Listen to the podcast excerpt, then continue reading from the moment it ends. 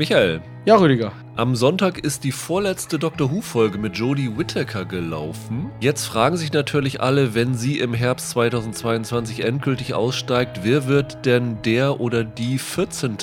Doctor Who. Wen hättest du denn auf dem Zettel? Oh Gott, wo soll ich anfangen? Also, ich kann mir total viele Leute gut vorstellen. Das Problem ist, die meisten sind schlicht zu bekannt. So Leute, die super geil in der Rolle wären, wären so Leute wie Michael Sheen oder so. Der wird das natürlich nie machen. Oder wenn man wieder einen weiblichen Doktor haben will, wäre Jodie Comer super besetzt. Aber auch die wird das nie machen. Deswegen gebe ich zwei andere Kandidaten. Als Mann einmal Ben Miller, den Komiker, der bei Death in Paradise dabei war, der in Bridgerton war auch dabei, Johnny English, den könnte ich mir gut vorstellen, ist in einer Doctor Who-Folge mal als Gast aufgetaucht, also vielleicht hätte er ja Lust, da länger dabei zu sein. Und dann, ich glaube, die ist auch bei den Briten selber hoch im Kurs, Michaela Cole von I May Destroy You. Okay. Wird ja relativ hoch gehandelt dafür. Die könnte ich mir auch vorstellen, wäre eine total interessante Person für diese Rolle. Bei den Buchmachern ist David Tennant Favorit, der äh, für seine Rückkehr sozusagen. Mhm.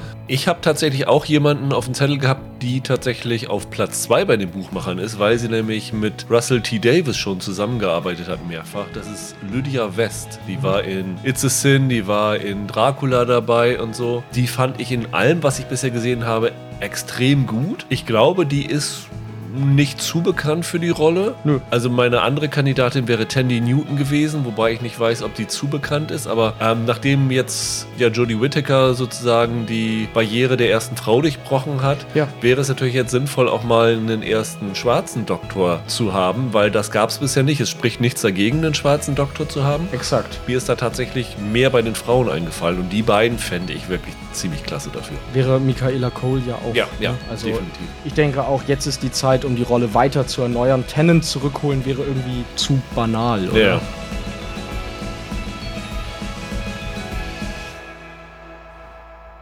Hallo und herzlich willkommen zu einer neuen Ausgabe von Serienweise. Mein Name ist Rüdiger Meier und ich begrüße ganz herzlich Michael Hille. Hallo. Ja, wie immer, wenn Michael dabei ist, ist es ein Anzeichen dafür, dass wir sehr, sehr viele Serien dabei haben, weil kein anderer außer dir, Michael, schafft es, so viel zu schauen. Aber ich muss tatsächlich zugeben, dass wir es dieses Mal ein bisschen geschummelt haben. Wir haben nicht alle alles komplett gesehen, was verfügbar war, weil es einfach zu viel dieses Mal gewesen ist. Wir haben vier Serien heute auf dem Plan. Das eine ist ein Favorit von uns vor drei Jahren gewesen. 2019, da ist er, glaube ich, bei uns allen auf der Top Ten Liste gelandet. Ja. Nämlich Matrioschka. Da kommt jetzt die zweite Staffel, beziehungsweise ist am Mittwoch gekommen bei Netflix. Ebenfalls am Mittwoch gestartet ist The Dropout bei Disney Plus, die ja True Crime Hochstapler-Serie über Elizabeth Holmes, die ja. mit ihrem Biotech-Unternehmen ähm, ja ziemlich viele Investoren um ihr Geld betrogen hat. Dann geht es weiter mit The Gilded Age, startet heute bei Sky mit der ersten Folge, ist die neue Serie von Julian Fellows und man könnte es ganz simpel Down Downton Abbey auf amerikanisch bezeichnen. Und als letztes haben wir uns vorgenommen, die Serie Gaslit, die startet am Sonntag bei Starsplay mit der ersten Folge und läuft dann im Wochenrhythmus. Das ist die neue Serie, die von Sam Esmail produziert wird, mit Julia Roberts und Shea Wickham besetzt ist und Sean Penn, aber Roberts und Wickham und Esmail waren zusammen das Trio hinter und vor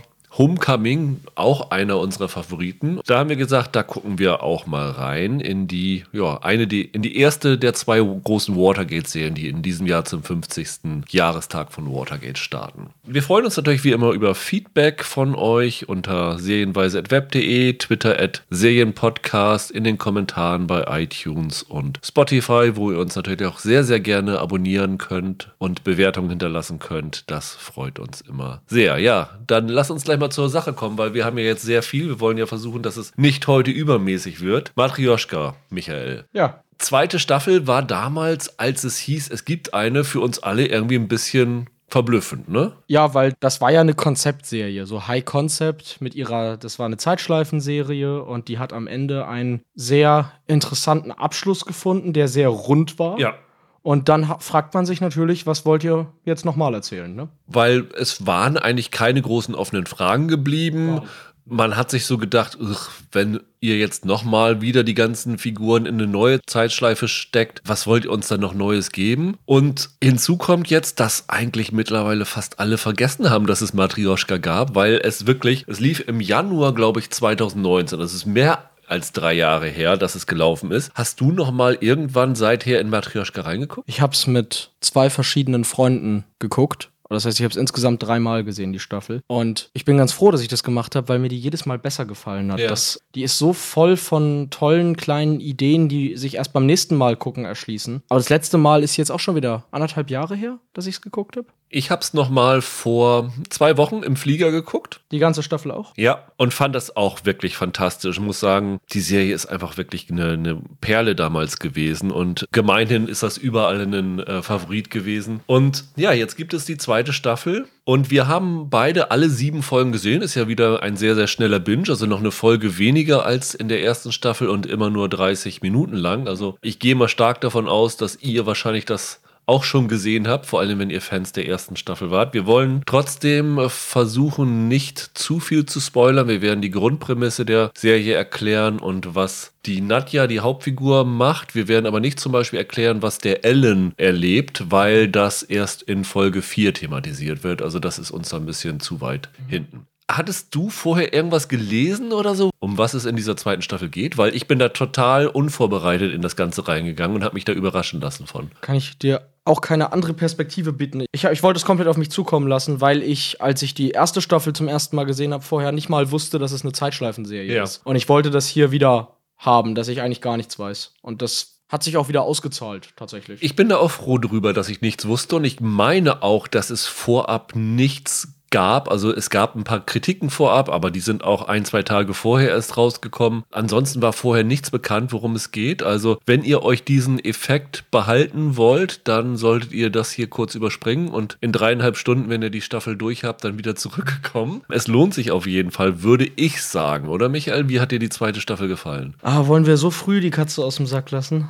Ich dachte, ich versuche mal die Inhaltsangabe so ein bisschen nach hinten zu ziehen. Ich fand es leider überhaupt nicht gut. Okay, dann sind wir komplett unterschiedlicher Meinung, weil ich war sehr, sehr angetan von der zweiten Staffel. Kann ich mir gut vorstellen. Ich weiß auch nicht, warum es bei mir nicht so. Also doch, ich habe schon Gründe, warum das nicht so gezündet hat. Aber es fiel mir diesmal sehr schwer, mich auf die Geschichte einzulassen, muss ich sagen. Die Probleme, die ich dieses Mal habe, die sind so sehr mit dem verbunden, was die Serie in ihrem Verlauf macht, dass es wirklich schwierig ist, das zu erklären für Leute, die es nicht gesehen haben. Okay. Aber jetzt interessiert mich, was dir so gut daran gefällt. Also ich war erstmal überrascht, in welche Richtung das Ganze mhm. geht. Ich habe gedacht, sie greifen irgendwie wieder diese Zeitschleifen-Thematik auf, mussten sie ja auch, aber war dann sehr positiv überrascht, dass sie halt nicht die Wiederholung des Ganzen machen, dass sie halt wieder mit Zeit spielen, aber auf eine ganz andere Art und Weise. Also das kann man auf jeden Fall sagen. Sie beiden erleben jetzt nicht immer den gleichen Tag wieder wie in der ersten Staffel. Und mhm. Die Serie macht auch einen Zeitsprung. Während wir drei Jahre später sind, ist die Serie vier Jahre später. Also die erste Staffel war ja an dem 36. Geburtstag von der Nadja, gespielt von Natascha Lyon aus American Pie, kennen die meisten sie wahrscheinlich, die auch am Drehbuch wieder beteiligt war, zusammen mit Leslie Hedlund und Amy Pöhler und drei Folgen inszeniert hat. Die erste, die dritte und die siebte Folge hat sie inszeniert. Und ich habe auch das Gefühl, dass das eine recht persönliche Geschichte für sie gewesen ist, weil sie auf der einen Elternseite ungarische Vorfahren hat, worauf die Serie irgendwann später noch eingeht. Das fand ich ganz interessant. Das ist eine sehr biografisch geprägte Serie. Und die ersten zehn Minuten weißt du ja wirklich überhaupt nicht, wie es weitergeht. Also wir sind zehn Tage vor ihrem 40. Geburtstag auf einmal. Sie ist noch immer mit mit dem von Charlie Barnett gespielten Ellen befreundet, die ja damals auch in der Zeitschleife festgehangen war. Und offensichtlich haben sie jedes Jahr an ihrem Geburtstag Angst gehabt, dass die Zeitschleife wieder passiert. Darüber hinaus sind sie in Kontakt geblieben und mittlerweile sind sie eigentlich ganz happy, dass nichts passiert. Und dann, und das ist jetzt sozusagen, worum es hier in der zweiten Staffel geht, steigt sie auf einmal in einen New Yorker U-Bahn-Zug. Und als sie wieder aussteigt, ist sie plötzlich im Jahr 1982, also 40 Jahre zurück gesprungen. Es war eigentlich, als das Jahr kam, relativ offensichtlich für mich, was das Ganze soll, weil sie hat ihren 40. Geburtstag, wir,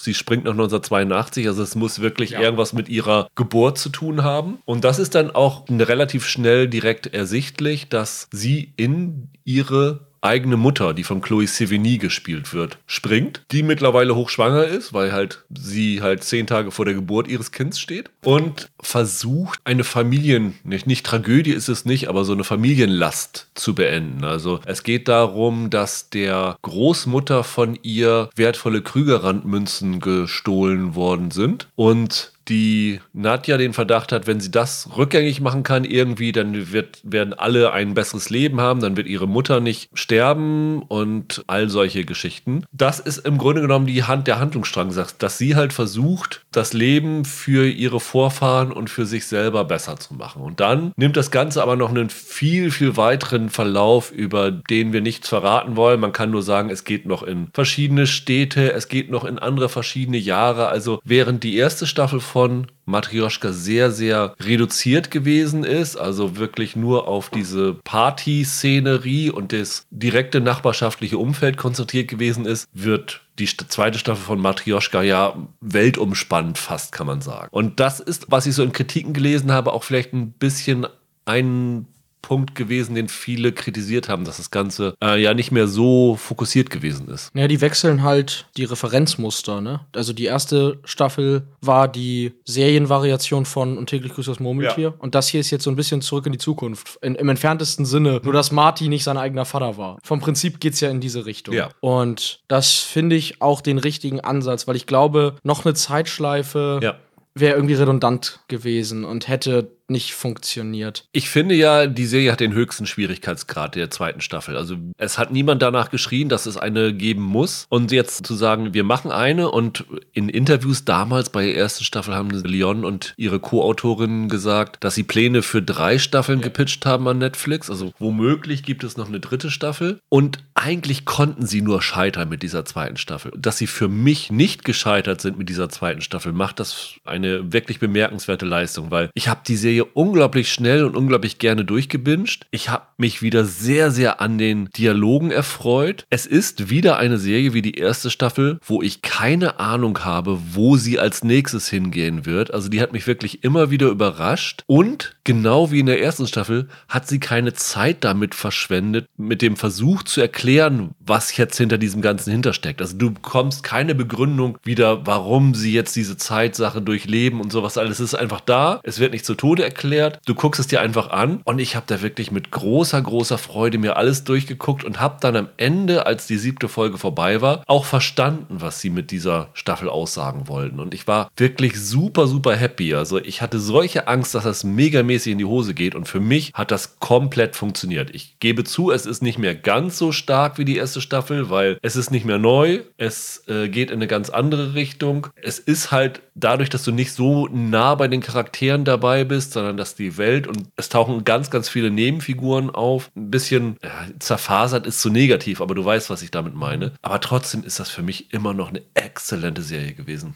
Ich wünschte, ich könnte das auch sagen. Also ich habe hier eigentlich drei Probleme. Und das erste Problem ist, hier ist viel zu wenig Alan. Wir wollen ja nicht spoilern, was sein Plot in dieser ganzen Geschichte ja. ist. Mache ich auch nicht. Aber er kommt einfach kaum vor. Das ist wirklich mein großes Problem gewesen. Also in der ersten Staffel wird er, glaube ich, am Ende der dritten Folge eingeführt. Und dann kriegt er eine ganze Folge allein gewidmet. genau, in dem Fahrstuhl ist er. Im Grunde genommen ist das hier ähnlich, ne? Also ja. er ist zwar am Anfang da, aber seine Geschichte geht halt fast zum gleichen Zeitpunkt wieder los. Ja, und er fehlt spürbar für mich als Kontrafigur zur Nadja. Weil die, die Nadja ist so eine Anarcho-Figur. Das war sie auch schon in der ersten Staffel. Und der Alan hat all das, was sie gesagt hat, immer so wunderbar geerdet und hat die immer so ein bisschen eingefangen ihre, ihre betonte, ich sag mal, etwas verrücktere und geht ja fast ins depressive Art. Das fehlte mir hier. Ich finde, die haben viel zu wenig Interaktion und die Geschichte, die sie mit Alan erzählen, die hätten sie sich dann auch fast für mich ganz sparen können. Ich fand die ist A nicht richtig gut geschrieben und wird auch nicht groß in die Tiefe versetzt, weil sie halt wenig Raum bekommt. Und die endet ohne Spoiler wirklich damit, dass eine Figur ihm schlicht sagt, was die Message hinter allem ist. Das fand ich echt belanglos, was sie mit ihm gemacht haben. Warst du überrascht, wo er, also wir sehen ihn, glaube ich, in der ersten Folge, glaube ich, ist es am Ende der ersten Folge, dass er in einen U-Bahn-Zug steigt? Mhm. Ich glaube, ja, ne? Ja, so Und dann äh, wissen wir aber nicht, wohin er fährt. Ja. Ist dir was dabei aufgefallen in der ersten Folge? Gleich, also wusstest du gleich, wohin er fährt? Nee, wusste ich nicht. Weil mir ist das gleich in der ersten Folge aufgefallen. Ich sage einfach nur mal,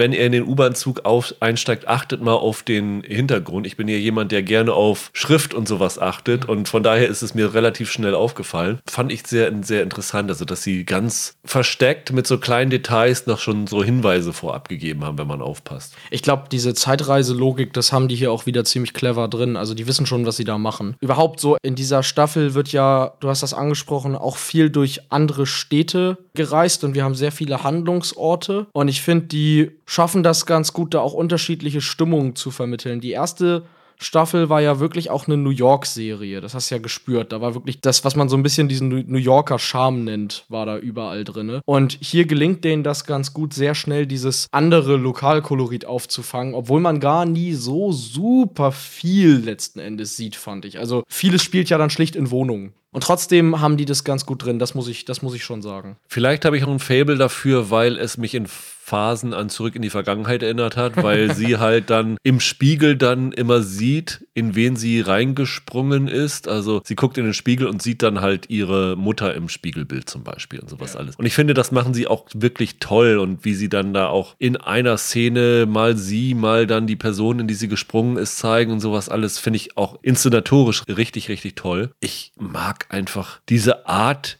wie diese Serie gemacht wird, diese rotzige Attitüde von der Lyon, auch die Dialoge, die sie geschrieben bekommt. Da sind so ein paar One-Liner, da habe ich mich gleich weggeworfen, weil sie so schlagfertig ist. Sie hat popkulturelle Anspielungen dabei. Es gibt wieder ein unglaublich guten Soundtrack bei dieser Serie. Ja, kein Harry Nielsen diesmal, weil er ja so teuer war. Das war ja ein Problem. Einmal benutzen sie ihn. Einmal ja, aber das, das war ja in der ersten Staffel das Problem, dass dieser Song ja. so teuer war. Diesmal aber, ich glaube, Personal Jesus, damit fangen sie direkt die erste Folge an von Dippish Mode, ne? Genau, es gibt sehr, sehr viele Songs, die die Stimmung der Figuren wieder auffangen und das hat mir echt gut gefallen. Also, das sind alles keine unbekannten Songs, die sie da spielen, also mit ein paar Ausnahmen. Ein paar Mal habe ich schon Shazam angeworfen ja. nebenbei. Also doch, also ich kann kannte das nicht alles, aber ja gut, Personal Jesus ist kein Geheimtipp, das, das stimmt. 99 Luftballons auch nicht. Nee, das ist richtig.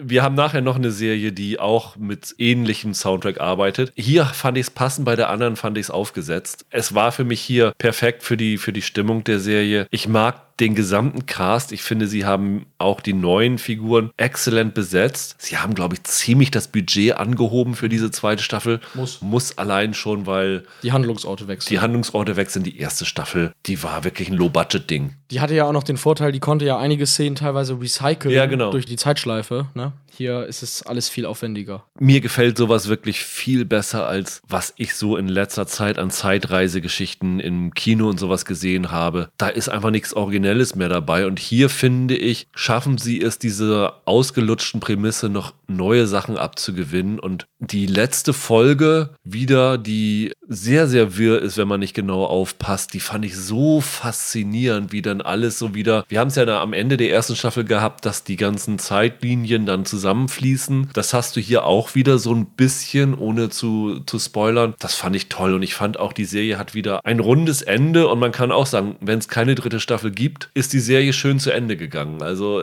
ich sage wiederum, es muss nicht sein, dass eine dritte Staffel kommt, aber wenn sie es weiterhin schaffen, das so clever zu konstruieren, bin ich auch für eine dritte Staffel hier offen. Mich hat es ein bisschen irritiert, so wie die erste Staffel endet. Da können wir ja einfach spoilern. Da ja. waren ja Alan und Nadja in zwei verschiedenen Zeitlinien gefangen. Also er konnte sich nicht an sie erinnern ja. und in seiner Welt konnte sie sich nicht an ihn erinnern. Und sie mussten sich gegenseitig quasi das Leben retten. Und dann wurde ja am Ende suggeriert, dass sie beide in ihren getrennten Zeitlinien sich jetzt mit der anderen Person wieder anfreunden. Ja. Warum weiß dann in dieser Staffel Alan auch von der Zeitschleife, in der dieser Alan ja nie steckte? Es ist ja nicht mehr der Alan aus der ersten Staffel. Das hat mich hier wirklich irritiert und ich falls das irgendwer guckt, mögt ihr mir das einmal irgendwie schicken, uns per Mail, wie genau das funktioniert? Na, aber die letzte Szene war ja, dass diese beiden im Splitscreen zusammengekommen sind. Dann sind sie da beide durch diesen Tunnel gelaufen, wo dieser, weißt du, was, Karnevalsumzug ja, ja. oder sowas, Day of the Dead Umzug gekommen ist. Und das habe ich so ein bisschen interpretiert, dass diese beiden Zeitlinien sozusagen zusammenfließen und wieder eins werden. Und deswegen macht sich das für mich auch logisch, dass sie sich daran erinnern können. Ich weiß nicht, ich, ich hatte noch so im Kopf, dass da dann zwei Nadjas aneinander vorbeiliefen Ja. und zwei Allens aneinander vorbeiliefen. Und ich hatte den Eindruck, das haben die jetzt quasi geopfert dafür, dass Raum- Raumzeitkontinuum nicht gebrochen Na, die letzte Szene war wirklich so, dass du nur noch Nadja, glaube Ja. ich, siehst, die da im Groß ist. Aber ich finde, das ist halt das Schöne, dass sie sowas nicht erklären. Aber in dem Moment, wo du versuchst, sowas zu erklären, ist die Serie gescheitert. Und du musst es einfach akzeptieren, dass es hier gewisse Regeln gibt, auch diese Zeitparadoxen, die irgendwie alle einführen, ja, du darfst dich nicht selber sehen und was weiß ich alles. Da äh, kümmern die sich überhaupt nicht drum. Es geht viel mehr um das große Ganze. Und ich finde, was die Serie am Ende zu sagen hat über das, warum man Zeiten nicht ändern sollte und sowas alles, fand ich wirklich pointiert und gut gelöst. Echt? Ich fand das echt banal. In der ersten Staffel fand ich, was da so interessant dran war und was dieser Zeitschleifen-Idee was Neues abgewonnen hat, war, das war ja letzten Endes, haben die diese Zeitschleifen, dieses, dieses Genre begriffen als eine Therapiesitzung. Die Nadja ist immer wieder gestorben und musste immer wieder sich sozusagen ihren Problemen stellen, die sie dann meistens umgebracht haben, bis sie irgendwann darüber hinausgewachsen ist. Das hatte diese Therapielogik. So, du musst die Moment, den Momenten des Schmerzes begegnen. Und hier diese Zeitreise, die nutzen die ja im entferntesten Sinne, das ist noch nicht wirklich ein Spoiler, für so eine Art Generationenkonflikt. Und das habe ich schon ziemlich oft gesehen, muss ich sagen. Ich finde, die setzen dieses Motto Therapiesitzung auch mit dieser Staffel fort. Und am Ende ist es tatsächlich so, dass sie wiederum eine Erkenntnis über sich selbst findet und wiederum beginnt, Teile von sich zu akzeptieren, wie sie es auch in der ersten Staffel schon haben. Ich finde, das ist sehr, sehr konsequent und klug weitergeführt. Okay, dann lass es mich so sagen. In der ersten Staffel hatte ich nach zwei Folgen das Gefühl, okay, die braucht dringend Hilfe. Ja. Und in der Staffel hier finde ich das Problem, das sie dann hat und das sie überwindet, also es ist ja kein wirkliches Problem, aber das, was sie da lernen muss und was sie einsehen muss, das ist nichts, was die ersten zwei Folgen für mich als Problem überhaupt aufwerfen. Irgendwann merkt sie, oh ja, es gibt da eine Vorgeschichte in meiner Familie und dann löst sie die auf. Aber die Serie hat für mich nie etabliert, dass das vorab ein Problem für sie war. Das hat sie aber in der ersten Staffel schon teilweise gemacht.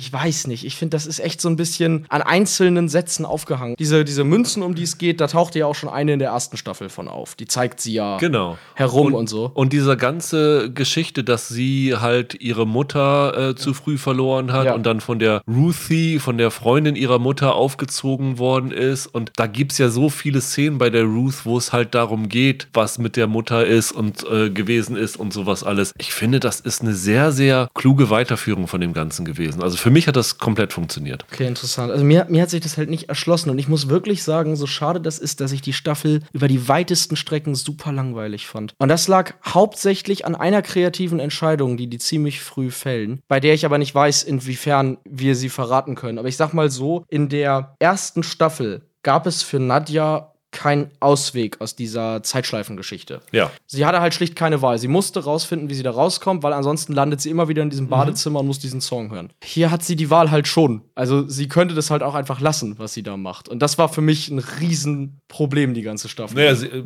sie müsste nicht unbedingt nochmal, nachdem sie das erste Mal sozusagen mit der U-Bahn in der Vergangenheit gelandet ist und da wieder rauskommt. Das ist halt so, die U-Bahn ist hier der DeLorean, kann man einfach sagen. Und so wie Marty entscheiden muss, irgendwann fahre ich mit dem DeLorean, kann sie das halt auch entscheiden, klar. Aber die Begründung, warum sie das halt nicht nicht macht, ist für mich logisch. Für mich funktionieren diese, diese Charakterisierung. Dein Zurück in die Zukunft-Vergleich passt ja insofern, als dass Marty damals halt nicht zurück konnte. Er musste ja erstmal den DeLorean erstmal finden und so weiter. Er musste den betanken, er musste die Möglichkeit finden, den aufzuladen. Nadja, glaub gleich in der ersten oder zweiten Folge, steigt halt einfach in den Zug und fährt wieder in die Gegenwart zurück. Und ab da kann sie sich ja jederzeit aussuchen, ob sie wieder die Zeitreise macht oder ob sie es einfach lässt. Und das war wirklich, ein, es gab überhaupt keine Dringlichkeit für mich. Sie kann halt auch einfach sagen, yo, ist mir zu crazy. Aber das hätte Marty ja auch, als Doc Brown am Ende des von Zurück in die Zukunft 1 mit seinem fliegenden DeLorean ankommt und sagt, ihr, ihr müsst in die Zukunft kommen, ist es mit euren Kindern. Das ist ja auch ihre freie Entscheidung. Ja gut, die anderen beiden Filme sind auch doof. Aber äh,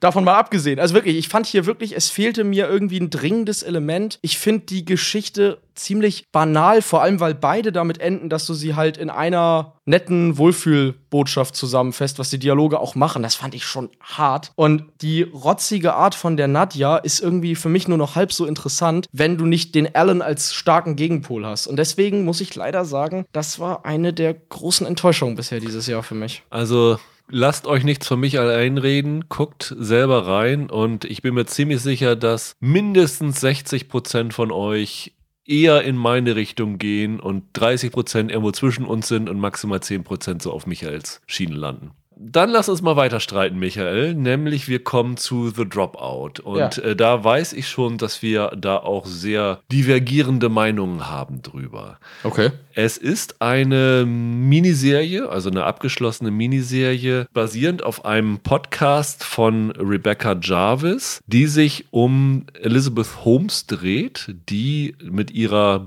Biotech-Firma Theranos versprochen hatte, sie könnte ja die Blutprobenentnahme und Überprüfung revolutionieren. Also sie hat versprochen oder ihr Ziel war es mit ihrem Unternehmen, durch einen Tropfen Blut, also quasi analog zu Diabetesanalyse, ne, wo du ja auch mit einem im Fingernagel gestochen wirst und dann kurz deine Blutzuckerwerte angezeigt werden. So soll mit einem Tropfen Blut auf, ich glaube, was waren es, 200 Krankheiten oder so untersucht werden können? Ja, sie, sie behauptet halt, sie kann quasi jede bekanntere Blutkrankheit sofort erkennen. Genau. Und das war gerade in den USA, das muss man auch dazu sagen, äh, wo Medizin ja unfassbar teuer ist. Also ich habe irgendwo gelesen, was es kostet für jemanden, der ähm, nicht versichert ist, was in den USA ja sehr viele sind, eine komplette Blutanalyse. Das waren mehrere hundert Dollar bis zu tausend Dollar, irgendwas in dem Bereich. Also Schweine viel Geld und mit ihrem Verfahren hätte das Ganze halt natürlich sehr demokratisiert werden können und auch Menschen mehr gesundheitliche Hilfe zukommen können, die halt weniger Geld haben. Diese Firma Theranos ist daraufhin zwischenzeitlich, also an ihrem Höhepunkt mit, glaube ich, einem Wert von 9 Milliarden Dollar bewertet worden. Die Holmes ist gefeiert worden als weibliches Pendant zu Steve Jobs. Eine Sache, die sie auch selber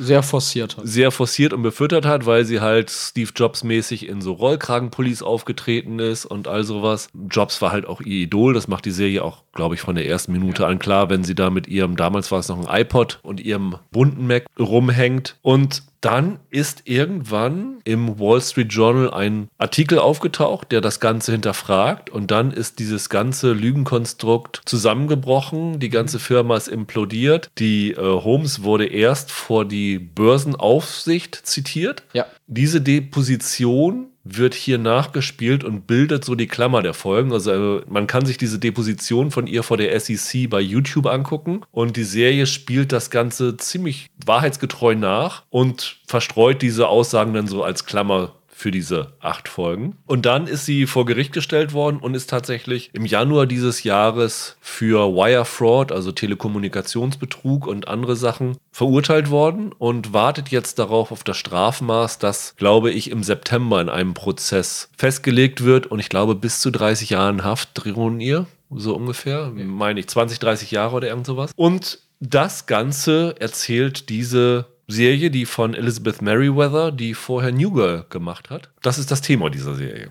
Ja. Wie gesagt, acht Folgen gibt es, sind alle so um die 50 Minuten rum. Du hast sie komplett gesehen. Ja. Ich habe in diesem Fall tatsächlich nur die Hälfte geschafft, also die ersten vier Folgen geschafft, die von Michael Showalter alle inszeniert wurden, also der Regisseur von Wet Hot American Summer unter anderem. Die anderen vier Folgen, die von anderen Regisseurinnen inszeniert worden sind, habe ich noch nicht gesehen. Aus Gründen, die wir hier gleich noch zur Sprache kommen lassen. Wusstest du was vorher über diesen Fall, Michael? Ja, ich glaube, das konnte man durchaus kennen jetzt mal in diesem Fall. Ich sag mal, bei Inventing Anna hatte ich ja von der äh, Hochstaplerin eigentlich noch nicht so richtig was mitbekommen vorab. Aber ich glaube, Elizabeth Holmes ist schon ein Name, der einem mal begegnet sein kann. Ja. Das ist schon ein großer Fall gewesen. Ja, äh, die Details waren Nein. mir tatsächlich nicht bekannt. Ne? Also ich wusste, dass sie irgendwie eine Betrügerin ist. Ich glaube, dieses Urteil ging zumindest auch so durch die Spiegel Online und sowas alles damals im, im Januar. Von daher war mir das Ganze schon bewusst, aber ich hätte jetzt zum Beispiel nicht sagen können, dass die Firma von ihr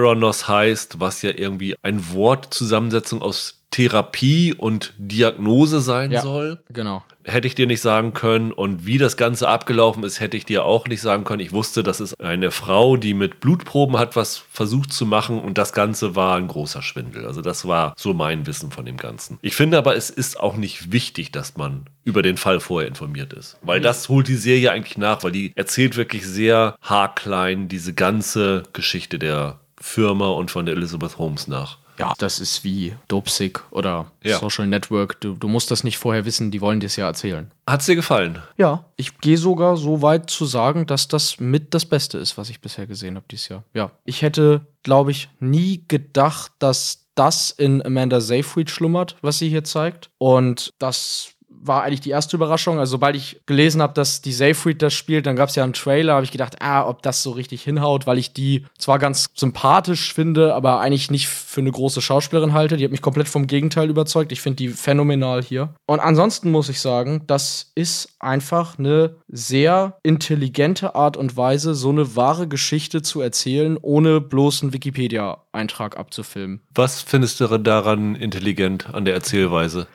Die Frage ist schon so lauernd. Na, ich frage das nur, weil mich hat das jetzt nicht irgendwie von der Erzählweise her. Ist das nicht was anderes als sowas wie Dopesick? Ich finde, die schaffen das halt, dass die Serie nicht nur die einfach diesen wahren Fall erzählt, sondern die versuchen die auch etwas darüber zu erzählen, wie diese Hochstapelei so stattfinden konnte. Es versuchen andere Geschichten wie Inventing Anna auch, die brechen das aber immer auf eine Charakterebene runter und hier ist es auf eine Gesellschaftsebene hochgebrochen. Hier geht es am Ende darum, dass dieser Kult um Startup-Gründer, um Leute wie Steve Jobs oder meinetwegen Startup hin oder her, um Leute wie Mark Zuckerberg oder, oder diese, diese Typen, dass die in den letzten Jahrzehnten eigentlich zu der Verkörperung des amerikanischen Traums geworden sind. Und die versuchen aufzuzeigen, dass durch diesen gefährlichen Personenkult um die Superreichen, um die Genies, die es selbst geschafft haben, in die, in die oberen 1% zu kommen, dass dieser Kult es überhaupt erst möglich macht, dass Leute wie Holmes existieren. Die ist nicht nur eine Täterin und eine, teilweise in der Serie wirkt sie ja fast wie eine Soziopathin, das ist nicht nur eine, eine Täterin, die da die Leute beschissen hat, sondern die ist auch ein Opfer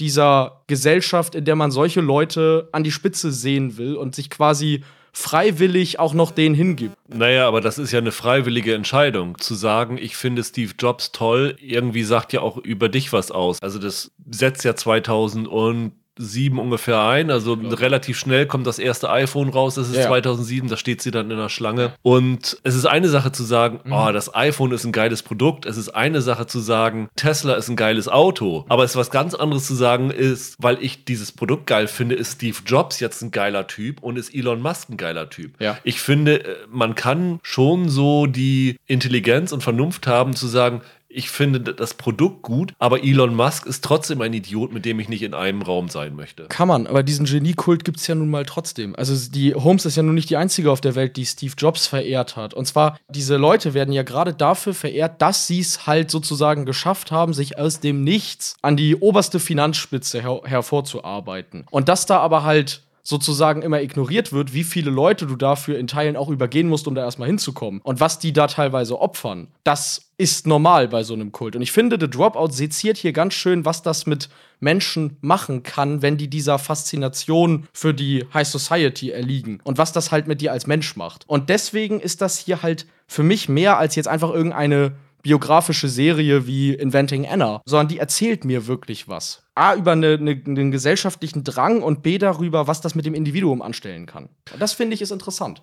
Ich habe ja schon gesagt, dass wir bei dieser Serie auch wieder nicht einer Meinung sein werden. Und bei mir ist es tatsächlich hier die Gegenreaktion. Ich habe so ein bisschen, das ist mein eigenes Problem, eine gewisse Müdigkeit an diesen White-Collar-Crime-Geschichten. Also ich fand schon dieses We Crash mit Jared Leto extrem anstrengend und extrem nervig. Lars. Das ging ja auch so ein bisschen in diese Richtung. Das kannst ja auch sagen, das ist das gleiche Phänomen gewesen, warum die Leute diesem Typen das abgenommen haben, weil sie den auch halt so zu so einer Kultfigur erhoben haben und er das natürlich auch ausgenutzt hat. Und es stimmt vielleicht schon, was du sagst. Es ist auch so ein bisschen dadurch, dass diese Einführung des iPhones so eine Rolle spielt. Es ist auch so ein bisschen ein Zeitraum, bevor so, ich sag mal, Information für alle zugänglich gewesen ist. Und ich glaube, die Tatsache, dass du nicht irgendwie, wenn, die Holmes irgendwo war und irgendwas behauptet hat, nicht eben dein Smartphone rausziehen kannst und gucken kannst, stimmt das überhaupt, was die gesagt hat, das macht schon damals einen Unterschied. Aber ich fand das so, so anstrengend und ich habe wirklich eigentlich versucht, die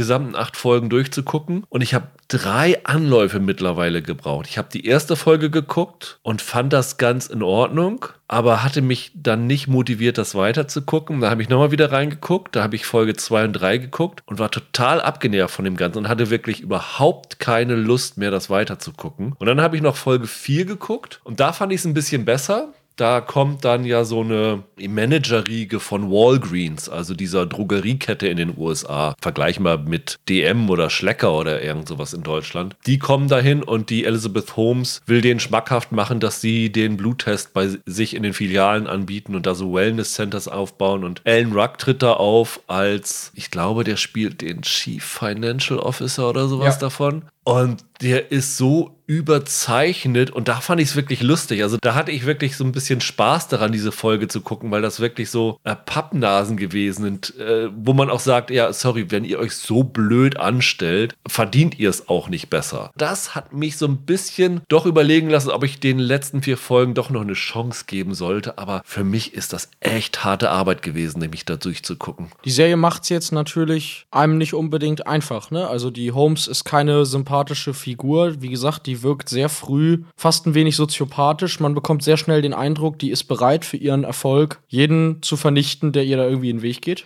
Die ist sehr manipulierend und es gibt Szenen, die sind unverzeihlich, was die Serie aber auch darstellt, weil es nämlich bei den Angestellten tatsächlich gegen ihr Vorgehen Proteste gibt, die sie radikal dann unterbinden lässt. Ja. Also die ist schon sehr, sehr manipulativ und kalkulierend und äh, machtgierig so. Also das ist definitiv keine sympathische Figur, kann man nicht sagen, nein. Sie versuchen ja, es gibt dann später Szenen, die äh, ihre Schulzeit zeigen, wo man schon merkt, dass sie schon früh so einen eisernen Willen hatte. Und was dann, glaube ich, später bei ihr dazukommt, ist irgendwie ein Druck, den sie auch auf sich selbst hat, dass sie jetzt erfolgreich sein muss und dass sie so sein muss wie ihr Idol, wie der Jobs, was ja so weit geht. Deshalb ist die für das, was ich als Thema in der Serie erkenne, auch die perfekte Figur. Das geht ja so weit, dass die ihn nachäfft, dass die dieselben Pullis trägt, die er bei bestimmten Anlässen trug, dass sie versucht so zu sprechen wie er, dass sie versucht sich zu bewegen wie er. Das geht ja viel, viel weiter, als nur ihn als Inspirationsquelle zu benutzen. Die versucht er zu sein. Und es gibt eine Szene, ich weiß gar nicht mehr in welcher Folge das passiert, wo sie vor so einem Plakat von ihm steht und dann so zuckende Bewegungen macht, was ein bisschen aussieht, als würde sie ihn so anhimmeln, als würde sie da so einen, so einen Gebetstanz aufführen. Das hat schon was von Stalker-Geschichten. Nicht, dass sie ihn jetzt persönlich trifft, aber in der Art und Weise, wie sie versucht, sich seiner Persönlichkeit habhaft zu machen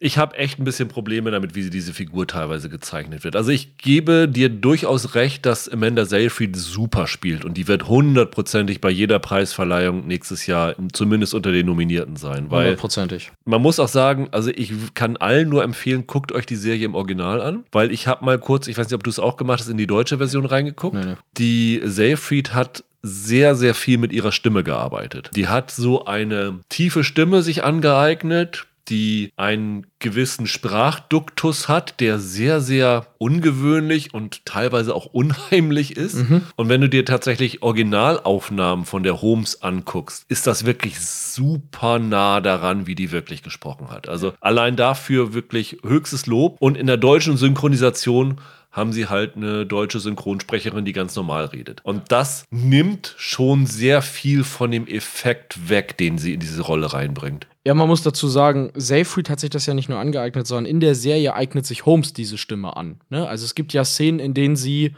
übt, tiefer und autoritärer vielleicht, kompetenter zu klingen. Da gibt es quasi so Trainingsszenen, wo sie dann wirklich versucht, ihre Stimme zu drillen. Das ist natürlich blöd, wenn die Synchronsprecherin da einfach drüber wegspricht.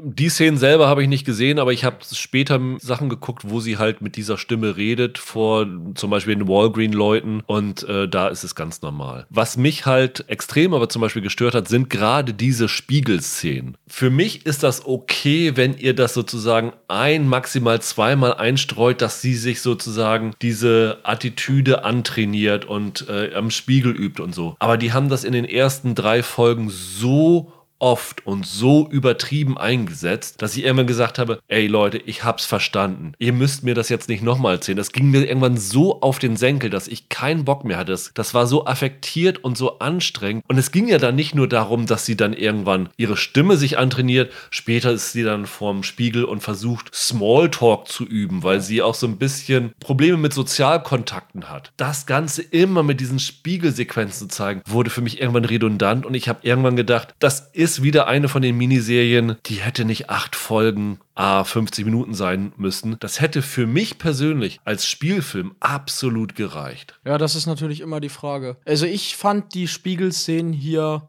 oh Wunder, da wir ja und so unterschiedlicher Meinung sind, ich fand die allesamt herausragend. Ich finde, das Tolle ist, dass du hier einer wirklich in wiederholenden Elementen einer Entwicklung beiwohnst, die die macht. Und mit jeder Entwicklung, die sie mehr in Richtung dieser Kunstfigur, die sie nach außen präsentiert hat, macht, umso rätselhafter wird die, finde ich. Also mir ist lange total unklar gewesen, wie ich die wahrnehmen soll. Ist das jetzt einfach eine Frau, die durch ein gestörtes Sozialgefüge sich sozusagen vergalo vergaloppiert hat, die nicht mehr weiß, wann Ehrgeiz zu weit geht? Oder ist das schlicht eine Soziopathin, die gar nicht anders kann, als so rücksichtslos gegenüber ihren Mitmenschen zu sein. Ich fand das wunderbar. Ich habe der Seyfried gern zugesehen. Ich hätte ja auch gern noch eine Folge länger zugesehen. Und bin da sehr begeistert von gewesen, auch vom restlichen Cast. Also da sind super Leute dabei. Die Laurie Metcalf ist dabei, die super ist. Die spielt die Phyllis Gardner. Du hast die Kate Burton, das ist ihre so eine College-Professorin, die ist super. Dann als ihre Mutter ist Elizabeth Marvel mit an Bord. Die kennt man aus House of Cards und Person of Interest und ein paar anderen Sachen, die die gemacht hat. Stephen Fry fand ich ziemlich klasse. Stephen Der spielt Fry so einen ähm, Chemiker, Ian Gibbons, ja. Hier tauchen ja auch Leute auf wie Michael Ironside oder Sam Waterston. Also Michael Ironside ist so einer der Risikokapitalinvestoren bei dem Ganzen, genau. Und Sam Waterston spielt einen Hochangestellten in der US-Regierung, der mhm. in den Aufsichtsrat von Theranos berufen wird. Und über den, glaube ich, dann auch später, ich weiß gar nicht, so weit habe ich es nicht geguckt, Henry Kissinger da auch mit ja. reingeredet. Ne? Ja. Tritt er da auch auf in der Serie? Kissinger, nee, ich kann mich nicht erinnern, dass er gespielt worden wäre. Nee. Gibt natürlich sehr viele reale Figuren, auch mhm. bekannte Figuren. Also zum Beispiel Larry Ellison wird nachgespielt, der Chef von Oracle. Auch so ein, einer von diesen ja. super unsympathischen Milliardären, der sich da also als Berater einmischt. Und eine Besetzung, die echt schräg ist, der spielt den Nachbarn von Elizabeth Holmes. Richard Fuiz wird gespielt von William H. Macy. Ja. Dem sie eine so unfassbare hohe Stirn angepappt haben. Also wir haben nachher noch so einen Fall, wo wirklich sehr, sehr viel mit Maske gearbeitet wird. In diesem Fall fand ich es too much.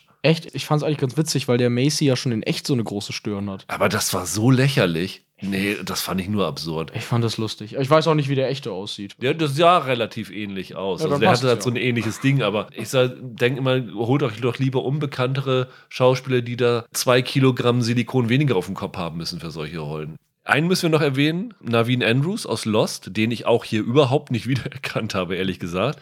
Ja klar, der hat ja die zweite Hauptrolle. genau, der spielt Sunny Balvani, das ist der Liebhaber von der Elizabeth Holmes ja. und auch einer, der von ihr ein bisschen benutzt wird, weil er jede Menge Kohle hat und ihr bei ihrer Firma helfen kann. So habe ich es zumindest in den vier Folgen eingeschätzt. Der hat sich auch total verändert. Also, hättest du mir gesagt hast, der auch aus Lost, hätte ich das nicht erkannt. Den fand ich auch eigentlich ganz gut, aber ist ähnlich unsympathisch wie die Elizabeth Holmes, oder? also, es ist so ein bisschen wie Succession in der Biotech-Branche, oder? Ja, schon. Wobei, du hast ja hier durchaus dann Figuren, die dir so ein bisschen leid tun, dadurch, dass die zu doof sind oder zu gutgläubig, dass die auf die Homes reinfallen. Das, ich weiß nicht, in Succession weiß ich nicht, ob du da jene Figur ist, mit der du so richtig Mitleid hast im Vergleich zu den anderen. Das kann ich mich jetzt so nicht dran erinnern. Aber es stimmt schon, das sind hier schon alles Typen, mit denen man äh, nicht gerne jetzt abends noch ein Bier trinken würde. Also ich kann durchaus verstehen, dass man diese Serie mögen kann. Also ich glaube auch, so wie ich vorhin gesagt habe, dass die Leute bei Matrioshka eher mit mir konform gehen, bin ich mir ziemlich sicher, dass bei The Dropout, übrigens der Titel ist, weil Elizabeth Holmes ihr Studium in Stanford abgebrochen hat und deswegen The Dropout halt ist. Ja, genau, genau. Das ist ja auch so eine so ein Mythos, ne? Also wie, wie, wie gerne hört man das ja. über die besonders Reichen und Erfolgreichen, über irgendwelche Stars, dass die frühzeitig die Schule abgebrochen haben und haben es trotzdem geschafft. Also das baut alles dieses Thema auf, das die Serie versucht zu behandeln. Warum wollen Leute so sehr an diese Menschen glauben? Wie gesagt, ich glaube tatsächlich, dass die HörerInnen durchaus gefallen haben an dieser Serie. Es ist einfach eine Serie, die hat mich jetzt einfach, weil so viele Hochstapler-Geschichten gerade kommen. Wie gesagt, Inventing Anna und We Crashed und das hier. Ich hab's irgendwie ein bisschen über. Also diese ganze True Crime-Geschichte ist für mich so ein bisschen ausgelutscht und übertrieben, wenn sie nicht irgendwie was ganz Neues an Akzenten setzen kann. Und mich hat's einfach auf dem Punkt erwischt. Ich habe da jetzt irgendwie keinen Nerv, mir sowas anzugucken. Aber wer grundsätzlich Lust auf solche Geschichten hat, ist hier absolut gut mit bedient, weil er meint, der Seyfried wirklich wirklich sensationell spielt und wie gesagt, guckt es euch im Original an und ich glaube schon, dass man hier sehr, sehr viel Positives dran finden kann. Das ist übrigens die Serie, wo ich vorhin meinte mit dem Soundtrack. Die benutzen hier auch sehr, sehr viele bekannte Lieder, also von Katy Perry Fireworks angefangen bis zu was weiß ich alles. Und hier fand ich es ein bisschen aufgesetzt, anders als bei Matryoshka. Katy Perry ist ein gutes Stichwort. Die benutzen nämlich ziemlich viele Katy Perry Songs und das machen die so ein bisschen als Zeitachse. Du fängst mit so einem Kram wie hier California Girls und, und was, was Fireworks fängst du an und dann endest du bei ihren späteren Sachen. Also Fireworks ist in Folge 4, das hört Alan Ruck, wenn er auf den Parkplatz gefahren kommt. Genau, und ich glaube, später kommt dieses TGIF, heißt das, glaube ich, das kam anderthalb Jahre später. Also die versuchen das so ein bisschen als Zeitachse immer auf dieselben Musiker zurückzugreifen. Fand ich ganz interessant. Kann aber auch verstehen, wenn einen das abturnt. Dann lass uns zu unserer dritten Serie kommen, Michael. The Gilded Age startet heute mit der ersten Folge bei Sky Ticket. Ist eine Serie, die in den USA schon komplett gelaufen ist und schon für eine zweite Staffel verlängert worden ist. Du hast alles gesehen. Alle neun Folgen der Staffel gesehen. Ich habe bis jetzt tatsächlich aus Zeitgründen nur vier Folgen gesehen, aber finde, damit habe ich schon einen ganz guten Eindruck, womit wir es hier zu tun haben. Ich habe ja vorhin in der Ankündigung gesagt, es ist Downton Abbey in den USA. Und ich glaube, da kann man gar nicht anders beschreiben, oder Michael? Nee, das ist genau das. Trifft den Nagel vollkommen auf den Kopf. Es spielt ein bisschen früher. Also mhm. Downton Abbey war ja um 1900, kurz nach 1900. Wir befinden uns hier im Jahr 1882 ja. in New York City an der Fifth Avenue und zwar genau an einem Ort, der später mal als Millionaires Row, Millionärsreihe in die Geschichte eingegangen ist, weil dort ein tolles Anwesen neben dem anderen gebaut worden ist und alles von den reichsten New Yorkern. So ein bisschen das Blankenese von New York ist heute nicht mehr so da. Also ich glaube, wenn du durch New York gehst, ich glaube, die Hauptfiguren, also wir haben es hier auf der einen Seite mit zwei Schwestern zu tun. Ada Brooke, gespielt von Cynthia Nixon, und Agnes van Reen oder Ryan, gespielt von Christine Baranski. Und äh, auf der anderen Seite Bertha und George Russell, gespielt von Carrie Coon und Morgan Spector. Die sind, glaube ich, an der 61st Street, ne? Ja, genau. Kreuzung 61st Street, Fifth Avenue. Äh, ich glaube, wenn du da heute gehst, sind da keine solche Häuser mehr, weil in New York mittlerweile alles Hochhäusern gewichen ist. Weswegen die Serie auch tatsächlich im Bundesstaat New York und in Rhode Island gedreht worden ist, wo es noch so alte Herrenhäuser, Museen gibt, wo man tatsächlich drinne drehen konnte. Und im Grunde genommen ist der Hauptkonflikt dieser Serie zwischen diesen beiden Häusern, die so ein bisschen bildhaft stehen für einen generellen Konflikt, den es gibt. Also die Van Ryan und die Brooke, die sind halt das der alte Geldadel, so ein bisschen kann man sagen. Wie, wie sagen Sie, Sie sind schon mit der Mayflower nach ja. in die USA gekommen genau. und sind sozusagen in Anführungsstrichen die Ureinwohner von New York. Genau. Und haben sich einen gewissen Status erarbeitet. Und die Russells sind halt Neureiche. Neureiche, dadurch, dass er in die Eisenbahnindustrie investiert hat und viel ja. Kohle gemacht hat, können sie sich halt die tollsten Häuser leisten und sowas alles. Was sie sich aber nicht leisten können, ist halt in diesen elitären Zirkel aufgenommen zu werden. Das ist halt der Grundkonflikt. Es gibt halt die Neureichen, die versuchen halt akzeptiert zu werden von den Alteingesessenen und die Alteingesessenen behandeln diese Neureichen wie Aussätzige. So ist es. Und dieser Konflikt wird halt so ein bisschen in dieser Serie erzählt und natürlich, da das Ganze von Julian Fellows geschrieben ist, der halt Gosford Park, Downton Abbey und sowas alles gedreht hat. Gibt es wieder zwei Welten, willst du jetzt sagen? Gibt es hier dann auch noch die Angestellten, genau. die auch noch thematisiert werden in, finde ich, kleinerer Art ja. und Weise ja. wie bei Downton Abbey. Ja.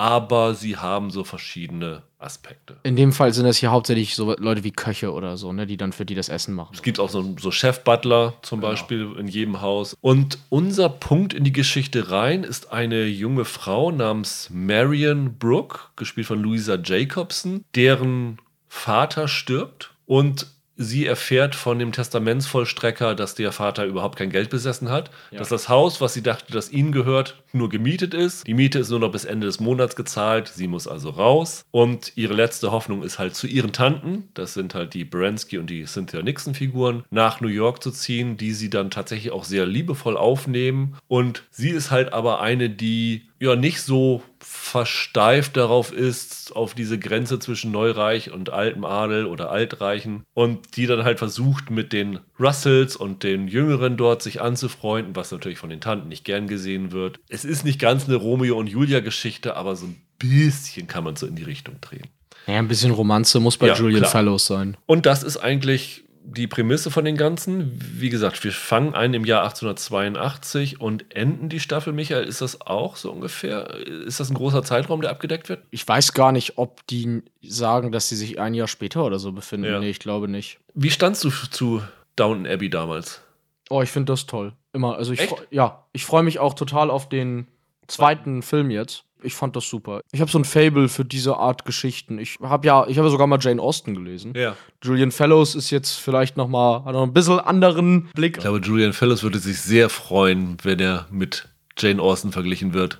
Weil ich glaube, da kann er sich äh, schriftstellerisch nicht ganz mitmessen. Nein. Ja, nee, wahrscheinlich nicht. Aber ich hatte mit Downton Abbey eine ne sehr gute Zeit. Ich habe auch den, den ersten Kinofilm fand ich sehr schön. Ich fand das super. Ich fand so Leute wie Hugh Bonville, Maggie Smith habe ich einfach gern dabei zugeguckt, wie sie da Nase hoch so, so durch ihr Schloss laufen. Ich fand das schön. Ich fand das auch toll damals. Zumindest die ersten drei, vier Staffeln. Am Ende, die letzten ein, zwei Staffeln, die haben das Niveau nicht mehr gehalten. Aber es ist einfach so ein schöner Eskapismus, so eine schöne Flucht in eine äh, vermeintlich bessere, heilere Welt, so ungefähr. das Tolle an dem Fellows, um gleich hier auf Gilded Age überzulenken, Ja. ist doch, der schafft das immer, dir so lockerflockige Stimmung zu vermitteln und gleichzeitig schneidet der auch ernste Themen an und macht das auch so, dass die nicht hinten überfallen, dass das schon auch ernst thematisiert ist, aber so, dass du immer diese lockerflockige Stimmung beibehältst. Und ich finde, das gelingt dem hier auch total gut. Ja, hat also, dir Gilded Age auch gefallen? mir hat das super gefallen, ja. Ich fand das toll. Guck mal, da sind wir tatsächlich das erste Mal heute einer Meinung, Ach, weil schön. ich war tatsächlich auch angetan davon. Also ich würde jetzt nicht sagen, ich war so ähnlich begeistert wie von der ersten Staffel Downton Abbey oder so. Nee, nee, das stimmt schon. Aber es ist wirklich eine Serie, die ich mit Freuden geschaut habe. das ist wie Downton Abbey eine sehr teure und sehr gut aussehende Soap Opera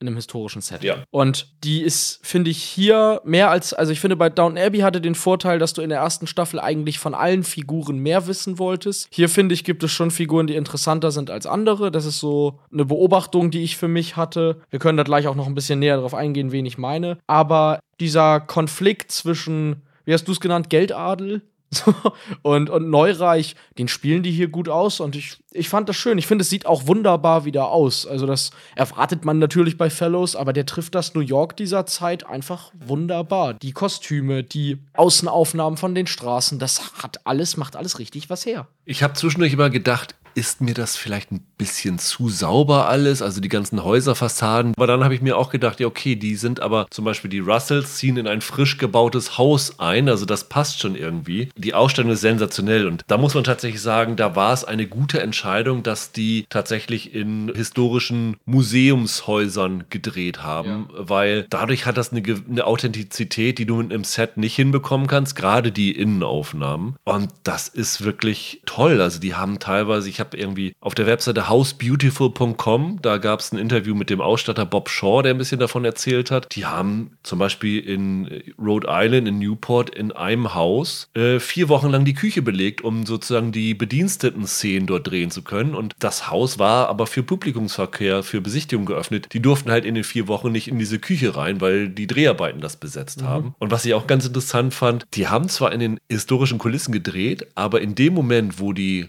SchauspielerInnen auf einem Sessel oder einem Sofa sitzen mussten, dann mussten sie da sozusagen das Originalsofa, was da drin stand, rausnehmen und ein Prop sozusagen reinstellen, weil halt das Möbeljahr nicht berührt werden durfte. Da mussten sie ganz, ganz vorsichtig sein bei den Dreharbeiten, aber das hat sich für mich komplett gelohnt und das sieht wirklich aus, wie du schon sagst, fantastisch. Ich habe mich mehrfach gefragt, ist das, ist das nur Ausstattung? Wie viel CGI ist das? Wie viel haben die tatsächlich irgendwie hochgezogen? Ich finde, es sieht wunderbar aus. Bei den Außenaufnahmen meinst du, ne? Also da wird vieles Computer sein, aber es sieht wunderbar aus. Ich könnte mir vorstellen, dass das irgendwo in einem Museumsdorf oder so vielleicht tatsächlich gedreht worden ist. Vielleicht gibt es da sowas. Ähm, wie fandst du die Besetzung? Die haben durch die Bank da super Leute. Also ich meine, Carrie Coon und, und Christine Baranski und Cynthia Nixon, das sind super Leute. Christine Baranski hat natürlich die dankbarste Rolle. Die ist im Grunde genommen Maggie die Maggie Smith, dieser Serie. Ja, sie ist die schnippische ältere Dame. Genau, die immer ätzende Kommentare ablässt über die Neureichen. Die spielt ehrlich gesagt jede Rolle, die sie je gespielt hat, hier nochmal. Nur Ja. noch ein bisschen ätzender. Die finde ich super. Ich, wie gesagt, Carrie Coon, die ja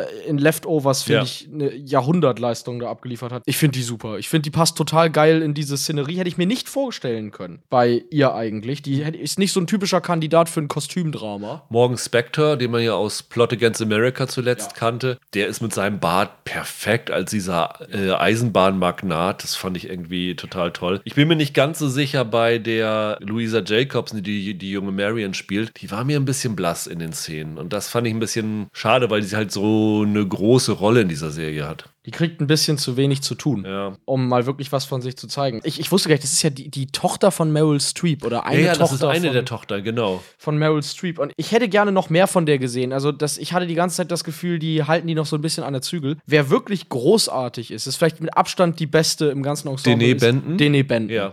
Die ist wirklich phänomenal. Wir müssen vielleicht kurz erklären, wen die spielt. Die oder? spielt Peggy Scott. Das ist eine junge afroamerikanische Frau, die die äh, Marion auf dem Weg von Pennsylvania, wo sie halt vorher gewohnt hat, nach New York trifft, die der äh, Marion unter die Arme greift, weil ihr am Bahnhof das Portemonnaie geklaut worden ist mit ihrem Zugticket, woraufhin sie die mit zu ihren Tanten bringt und die beginnt dort als Sekretärin für die Christine Baranski-Figur, weil die eine gute Ausbildung genossen hat, eine schöne Handschrift hat und die ist eine angehende Autorin, also Romanautorin, Kurzgeschichtenautorin und versucht dort als afroamerikanische Frau in New York Fuß zu fassen und ihre Literatur irgendwie veröffentlicht zu bekommen. Ja, das total Interessante an diesem ganzen Handlungsstrang ist ja, dass Fellows einem erzählt, dass es in Brooklyn zu dieser Zeit schwarze Familien gab, die auch relativ viel Kohle hatten. Ja. Das ist halt ein, ich sag mal, ein Aspekt, den man so auch noch nicht hatte. Total spannend. Also ich habe das nicht gewusst, dass damals nach dem großen Krieg in den USA, also dem, dem Bürgerkrieg, dass dann so viele schwarze Familien in Brooklyn gelebt ja. haben. Und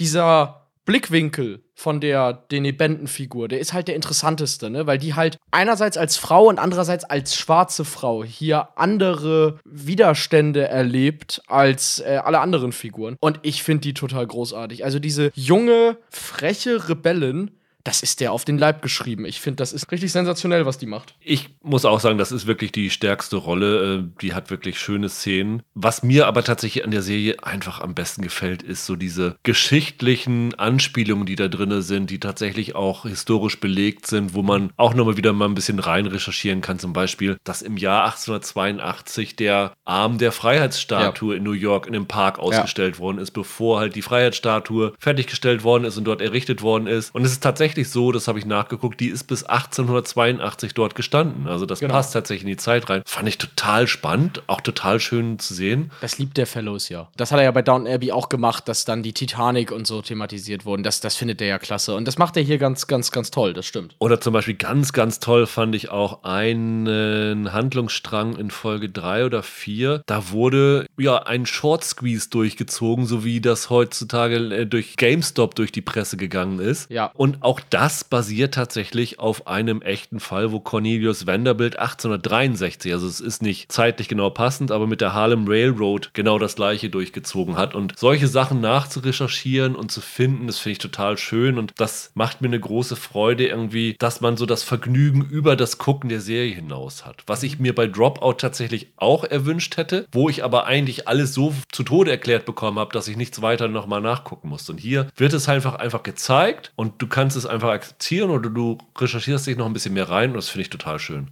Was dann die eine große Schwäche von The Gilded Age ist, gerade jetzt im Vergleich zu sowas wie Downton Abbey, ist, finde ich, dass sie in dieser ersten Staffel noch zu sehr in dieser prächtigen Ausstattung verharrt und da ist mir noch zu wenig, wie soll ich sagen, Charaktertiefe drin. Ja. Gerade die Christine Baranski zum Beispiel, die ist eigentlich die ganzen neun Folgen erstmal nur eine Note. Und selbst bei Downton Abbey haben sie sehr früh angefangen, der Maggie Smiths so Insights in diese Figur zu schaffen. Oder was hier ja auch möglich gewesen wäre bei Gilded Age, so einen Konflikt aufzuzeigen, dass dieser Wohlstand, in dem die leben, ja letzten Endes auf der Armut anderer basiert. Das bleibt hier alles sehr, sehr, sehr vage. Hätte man deutlich mehr vertiefen können, wäre dann Arbeit für eine zweite Staffel, finde ich, da noch mehr rauszuholen. Ich fand aber ein paar interessante Charakterbrüche drin. Zum Beispiel diese Short Squeeze-Geschichte hat ja auch zum Beispiel den George Russell in einem bisschen anderen Licht erscheinen lassen. Er ist so ein bisschen ja am Anfang so die Figur, genau wie seine Frau, mit der man so ein bisschen Sympathien entwickelt, weil sie halt so ausgestoßen werden. Aber dann bekommt halt diese Figur dann noch so ein Dreh mit und du denkst, oh, das ist jetzt aber was, was man nicht erwartet hätte, weil die Sympathien des Publikums vielleicht verloren werden können. Klar, bei einigen Figuren machen sie das, aber du hast es ja schon gesagt, das Personal kommt dieses Mal sehr kurz, finde ich. Auch Figuren wie die Baranski hat einen Sohn, den Oscar, gespielt von Blake Whitson. Das ist eine Figur, die relativ klein ist, die relativ kurz kommt, aus der man mehr noch machen könnte, finde ich. Das ist ja nichts, nichts Vernichtendes zu sagen, in Staffel 2 könnt ihr aus euren Figuren noch mehr rausholen. Aber ich fand schon auffällig im Vergleich dazu, wie Downton Abbey damals gestartet ist, dass sie hier mit so vielen verschiedenen Figuren anfangen, dass einige noch ein bisschen hinten überfallen. Und da würde ich mir noch wünschen, dass sie noch mehr auch in die Breite gehen, dabei die Figuren zu vertiefen. Und dann ist das irgendwann eine super Serie. Wenn ich eine Sache kritisieren muss, dann ist es die Lauflänge der ersten Folge. Weil die erste Folge ist 80 Minuten lang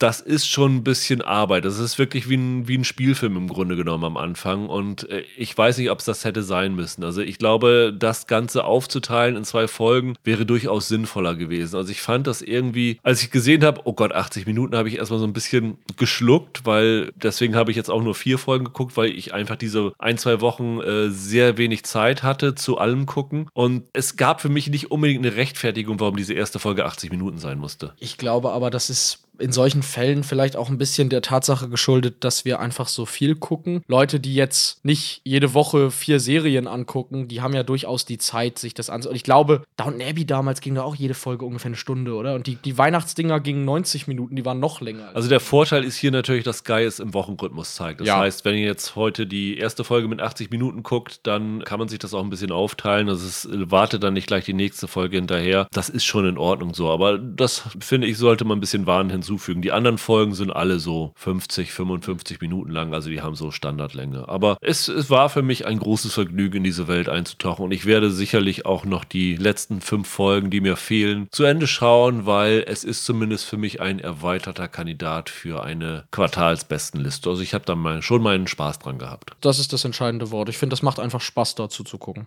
Dann lass uns doch mal ja, knapp 100 Jahre nach vorne springen, ins Jahr 1972, wo der Watergate-Skandal losgebrochen ist. Also vor ziemlich genau 50 Jahren, weswegen es dieses Jahr auch zwei Serien zu dem Thema geben wird. Das eine ist The White House Plumbers mit Woody Harrelson und äh, Justin Theroux. Die ich auf meiner Vorschauliste hatte. Genau, die kommt irgendwann im Laufe des Jahres bei Sky wahrscheinlich, weil sie im Original bei HBO läuft. Und eben Gaslit, die am Sonntag bei Starsplay mit der ersten Folge Premiere feiert. Insgesamt gibt es, glaube ich, acht Folgen. Die erscheinen alle im Wochenrhythmus bei Starsplay. Bei dieser Serie habe ich, glaube ich, einen Vorsprung vor dir, weil ich habe sieben Folgen gesehen. Mehr gab es als Screener nicht. Und du hast gesehen, Michael? Drei oder Drei. so? Okay. Das heißt, ich bin hier schon ein bisschen weiter als du. Und ich meine, Watergate ist natürlich ein riesig bekannter Skandal, ist auch natürlich schon vielfach verfilmt worden. Am bekanntesten ist All the President's Men, die Unbestechlichen mit Dustin Hoffman und Robert Redford als Carl Bernstein und Bob Woodward. Und einer meiner Favoriten ist ja Ich liebe Dick mit Kirsten Dunst und Misha Williams, der das Ganze so ein bisschen auf lustige Art und Weise erzählt hat. Es ist einfach ein sehr, sehr faszinierender Skandal gewesen, muss man sagen. Also vielleicht nur kurz zusammengefasst, Richard Nixon hat damals als Präsident die Hauptzentrale des äh, demokratischen Präsidentschaftswahlkampfs äh, verwanzen lassen. Der Einbruch ist aufgeflogen und über diese ganze Geschichte ist dann Nixon gestolpert, ist dann ja zurückgetreten. Es kam dann raus, dass er im Weißen Haus alle Kommunikation abgehört hat, alles aufgenommen hat. Es ging um Vertuschung und was weiß ich alles. Und sehr, sehr viele Beteiligte sind ins Gefängnis gewandert dafür. Und es wird normalerweise tatsächlich, wenn man über Watergate redet, halt über die beiden Journalisten von der Washington Post, über Woodward und Bernstein erzählt und den Mark Feld, der der Deep Throat gewesen ist, der ihnen die Informationen gegeben hat, was ja irgendwie erst vor ein paar Jahren rausgekommen ist, dass Ja. der dahinter steckte. Oder über die ganze Nixon-Administration. Und Gaslit erzählt das Ganze tatsächlich aus einer ganz anderen Perspektive, nämlich aus der Perspektive von Martha Mitchell. Die wird gespielt von Julia Roberts, ist die Ehefrau von John N. Mitchell gewesen, gespielt von Sean Penn hier, damals der Attorney General unter Nixon gewesen und ich meine, er war der Chef für die Vereinigung zur Wiederwahl des Präsidenten. So ist es. Creep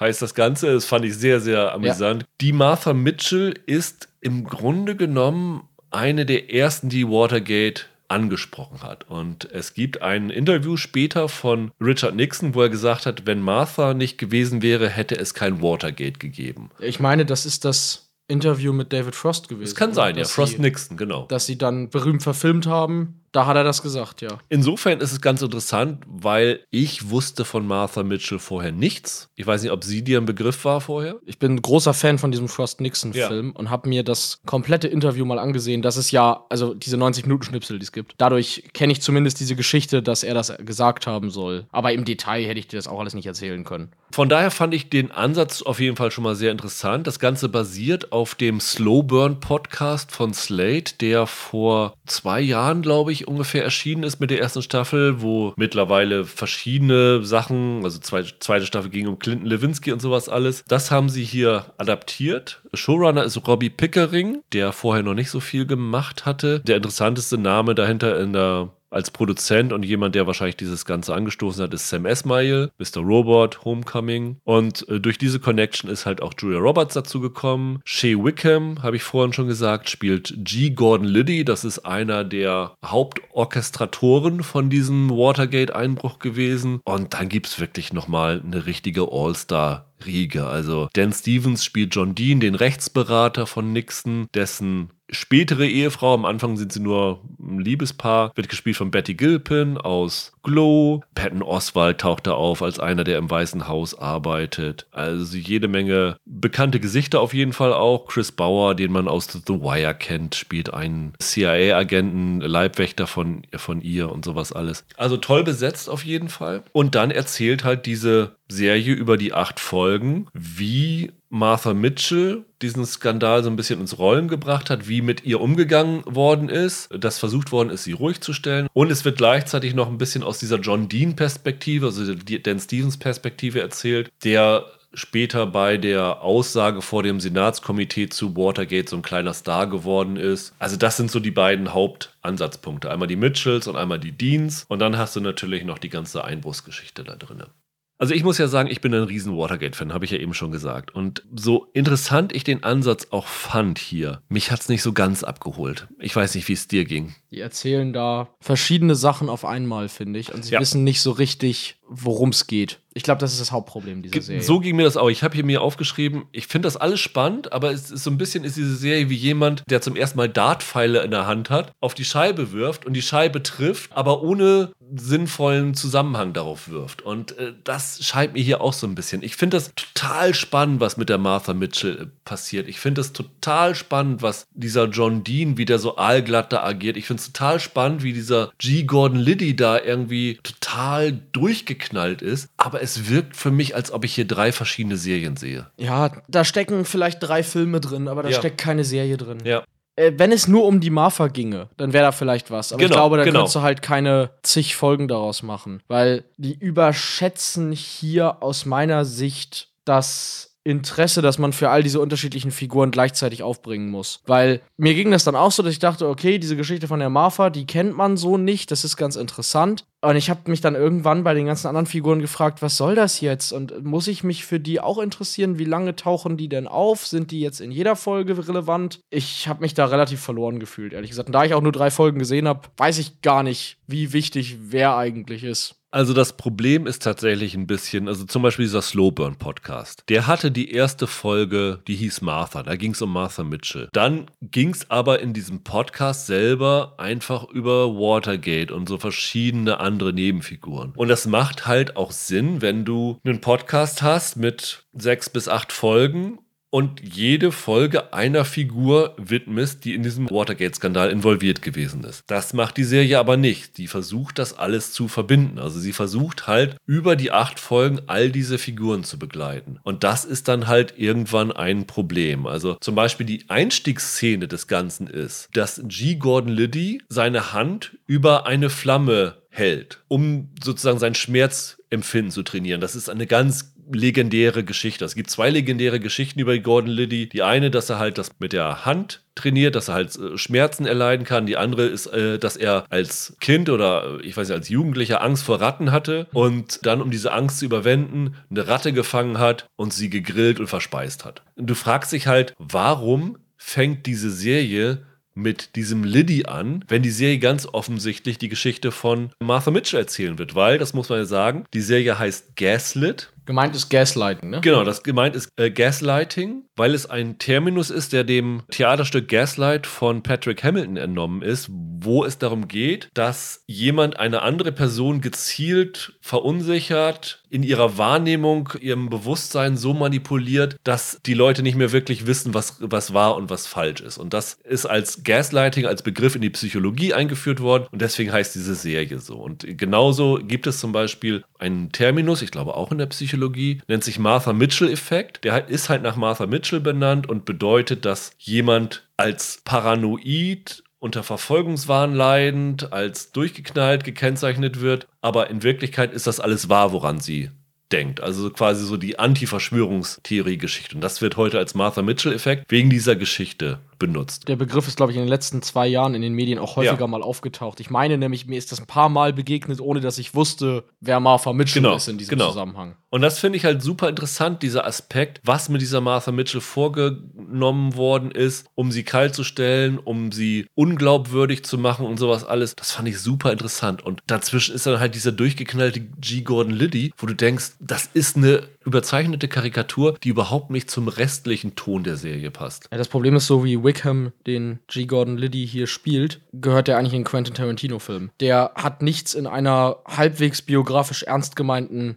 Nacherzählung verloren ich glaube noch nicht mal, dass das total aus der Luft gegriffen ist, weil dieser Liddy tatsächlich so durchgeknallt gewesen ist. Der ist später in Miami Vice in zwei Folgen aufgetreten als ja, Drogendealer und mhm. all sowas. Also wenn man sich die Biografie von dem Typen durchliest, also der muss wirklich schon ziemlich Meschugge gewesen sein. Aber es wirkt halt so komisch tonal, also dass du wirklich grob gesagt in einer Szene siehst, wie diese Martha Mitchell brutal misshandelt wird von dem Leibwächter und danach kommt dann diese, diese Witzfigur G. Gordon Liddy. Das passt für mich nicht zusammen. Das ist das eine, was hier nicht nicht passt. Das andere, was hier nicht passt, und deshalb habe ich es nach drei Folgen auch entnervt abgebrochen und werde es auch nicht weiter gucken, ist dieser unfassbar belehrende Tonfall von oben. Das ging mir hier wirklich extrem auf den Strich. Also ich, ich kann ja komplett nachvollziehen, dass die sehr engagiert versuchen, diese Geschichte zu erzählen. Aber es gibt gleich zu Beginn so ein Eröffnungsmonolog. Da habe ich gedacht, ey Leute, nehmt mich doch wenigstens ein bisschen ernst. Das ist so mit dem erhobenen Zeigefinger formuliert. Da habe ich sofort keine Lust mehr gehabt, das weiter zu gucken. Die Tagline für die Serie ist Watergate was wrong, Martha was right. Und das mag auch stimmen, aber die Serie ist so eindimensional in ihrer Aussagenabsicht, das hat mich wirklich genervt. Alle aus der Nixon-Administrative sind karikative Deppen und alle anderen Figuren sind auf, der, auf die andere Seite sozusagen überzeichnet. Es ist ja nicht so, dass ich, ich hatte nicht den Eindruck, dass die Martha hier eine dreidimensionale Figur ist, sondern die versuchen mir zu erzählen, das war halt die Gute in diesem Skandal, auf die hätte man hören sollen und der, die hat man mundtot gemacht. Fertig. Und das ist mir für, wie viele Folgen sind das dann am Ende insgesamt? Acht Folgen. Das ist zu wenig, sorry. Das ja. ist super eindimensional.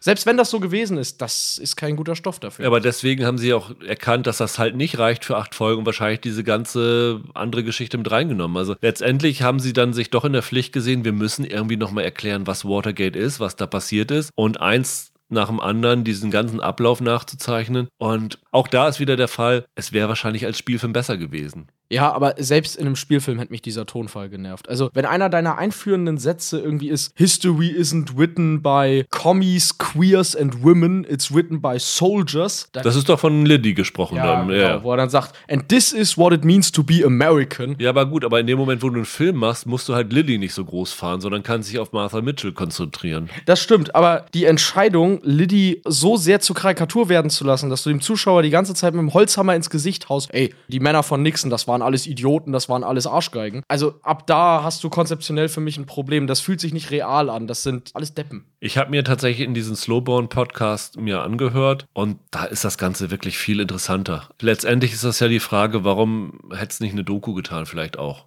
also statt einem Film. Also es gibt wirklich so viele interessante Aspekte dann daran, die man sich danach zusammensuchen kann, die mit den Figuren zusammenhängen. Zum Beispiel dieser Bodyguard, der dann halt die Martha Mitchell in, ich glaube in Florida war es, eingesperrt hat, damit sie ja nicht weiter an die Presse rantreten kann und irgendwelche Behauptungen aufstellen kann. Das war Steve King und der Typ ist 2017 von Trump zum Botschafter nach Tschechien berufen worden und solche Geschichten. Das finde ich halt super interessant. Also es gibt ja wirklich unglaublich viele interessante Figuren in diesem ganzen Watergate-Skandal, die man beleuchten kann. Aber das Problem ist halt, sich auszusuchen, was ich erzählen will. Und die Stärke zum Beispiel von All the President's Men ist gewesen, dass es im Grunde genommen eine Krimi-Geschichte ist von zwei Ermittlern, in diesem Fall nicht Polizisten, sondern Journalisten, die versuchen halt Beweise zu finden.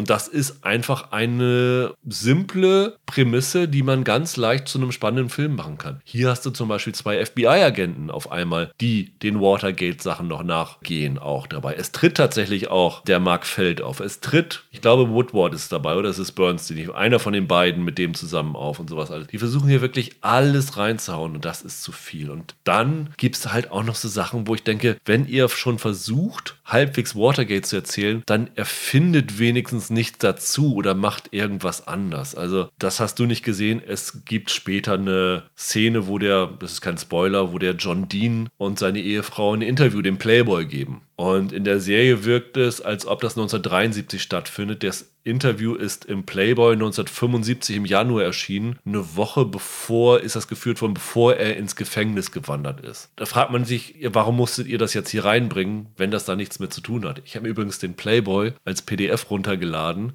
und das Interview ist super interessant. Also, dass einem so politischen Thema in einem Magazin wie Playboy, ich weiß nicht, waren es zwölf Seiten oder so gewidmet werden, fand ich wirklich bemerkenswert. Also sehr, sehr interessant. Aber solche Sachen. Oder zum Beispiel, es gibt eine Szene, wo die Martha Mitchell vor dem Senats-Watergate-Committee aussagen soll. Und ich habe wirklich alles versucht zu recherchieren, die ganzen Komitee-Aufzeichnungen versucht zu finden, die Zeitabfolgen und ich habe nirgendwo finden können, aber wirklich nirgendwo, dass die Mitchell da wirklich ausgesagt hätte. Bei so einer Sache wie Watergate finde ich es nicht in Ordnung, wenn man sich da solche Freiheiten nimmt. Das erklärte Ziel der Serie ist ja, die wollen die Martha Mitchell rehabilitieren. Ich weiß gar nicht, ob es das notwendig war. Ich glaube, die ist schon rehabilitiert worden damals. Ja, aber ich habe das Gefühl, der, deren Ziel ist da eine, eine Bewusstwerdung für zu machen und sozusagen die im, also öffentlich ihr sozusagen mal die Öffentlichkeit zu widmen, ja. die sie verdient gehabt hätte. Und wie gesagt, dafür ist mir das zu platt. Und wenn ich die ganze Zeit das Gefühl habe, dass mir da irgendwelche Leute versuchen, moralisch beizubringen, wie ich zu Watergate und Nixon zu stehen habe, da weiß ich nicht. Kann ich, kann ich nichts mit anfangen. Und für all das, was die inhaltlich über Watergate und John Mitchell und so erzählen, das hätte ich halt ehrlich gesagt auch auf Wikipedia nachlesen können. Äh, letzte Punkt, den wir noch ansprechen müssen, schauspielerisch. Wie fandst du Julia Roberts, wie fandst du Sean Penn als das Ehepaar Mitchell und äh, Dan Stevens und äh, Betty Gilpin als Deans? Roberts zu besetzen ist ja schon ein Statement an sich. Also die wahrscheinlich ursympathischste Schauspielerin überhaupt in diesem Part zu besetzen, das ist ja für sich schon ein Statement. Ich finde die bestenfalls okay. In den drei Folgen, die ich da jetzt gesehen habe, macht die nicht viel mit mir. Ich fand Roberts ziemlich stark. Sean Penn wieder auch wie William H. Macy in unfassbar viel Make-up getaucht, damit seine Kopfform verändert wird. Ihn zu sehen wirkte für mich immer, ah, guck mal, da ist Penn, den haben sie ein bisschen ans Gesicht geklebt. Das hat für mich einfach auch wieder nicht funktioniert. Du erkennst halt Penn immer noch dazwischen durch seine Gesichtszüge, die sie behalten mussten, damit er halt frei reden kann. Und er hat halt irgendwie so einen, so einen Pappmaché-Kopf auf irgendwie. Es, es wirkt irgendwie ganz seltsam. Also das fand ich da auch ein bisschen störend. Ich weiß mittlerweile nicht, warum es unbedingt sein muss, dass man versucht, diese Schauspieler immer irgendwie exzessiv zu schminken, damit sie den Gesichtszügen des Vorbilds ähnlich sehen. Mein Gott, das interessiert eh keinen mehr. Also da ist es besser, macht dem irgendwie eine Halbglatze und lasst Penn da ganz normal spielen. Also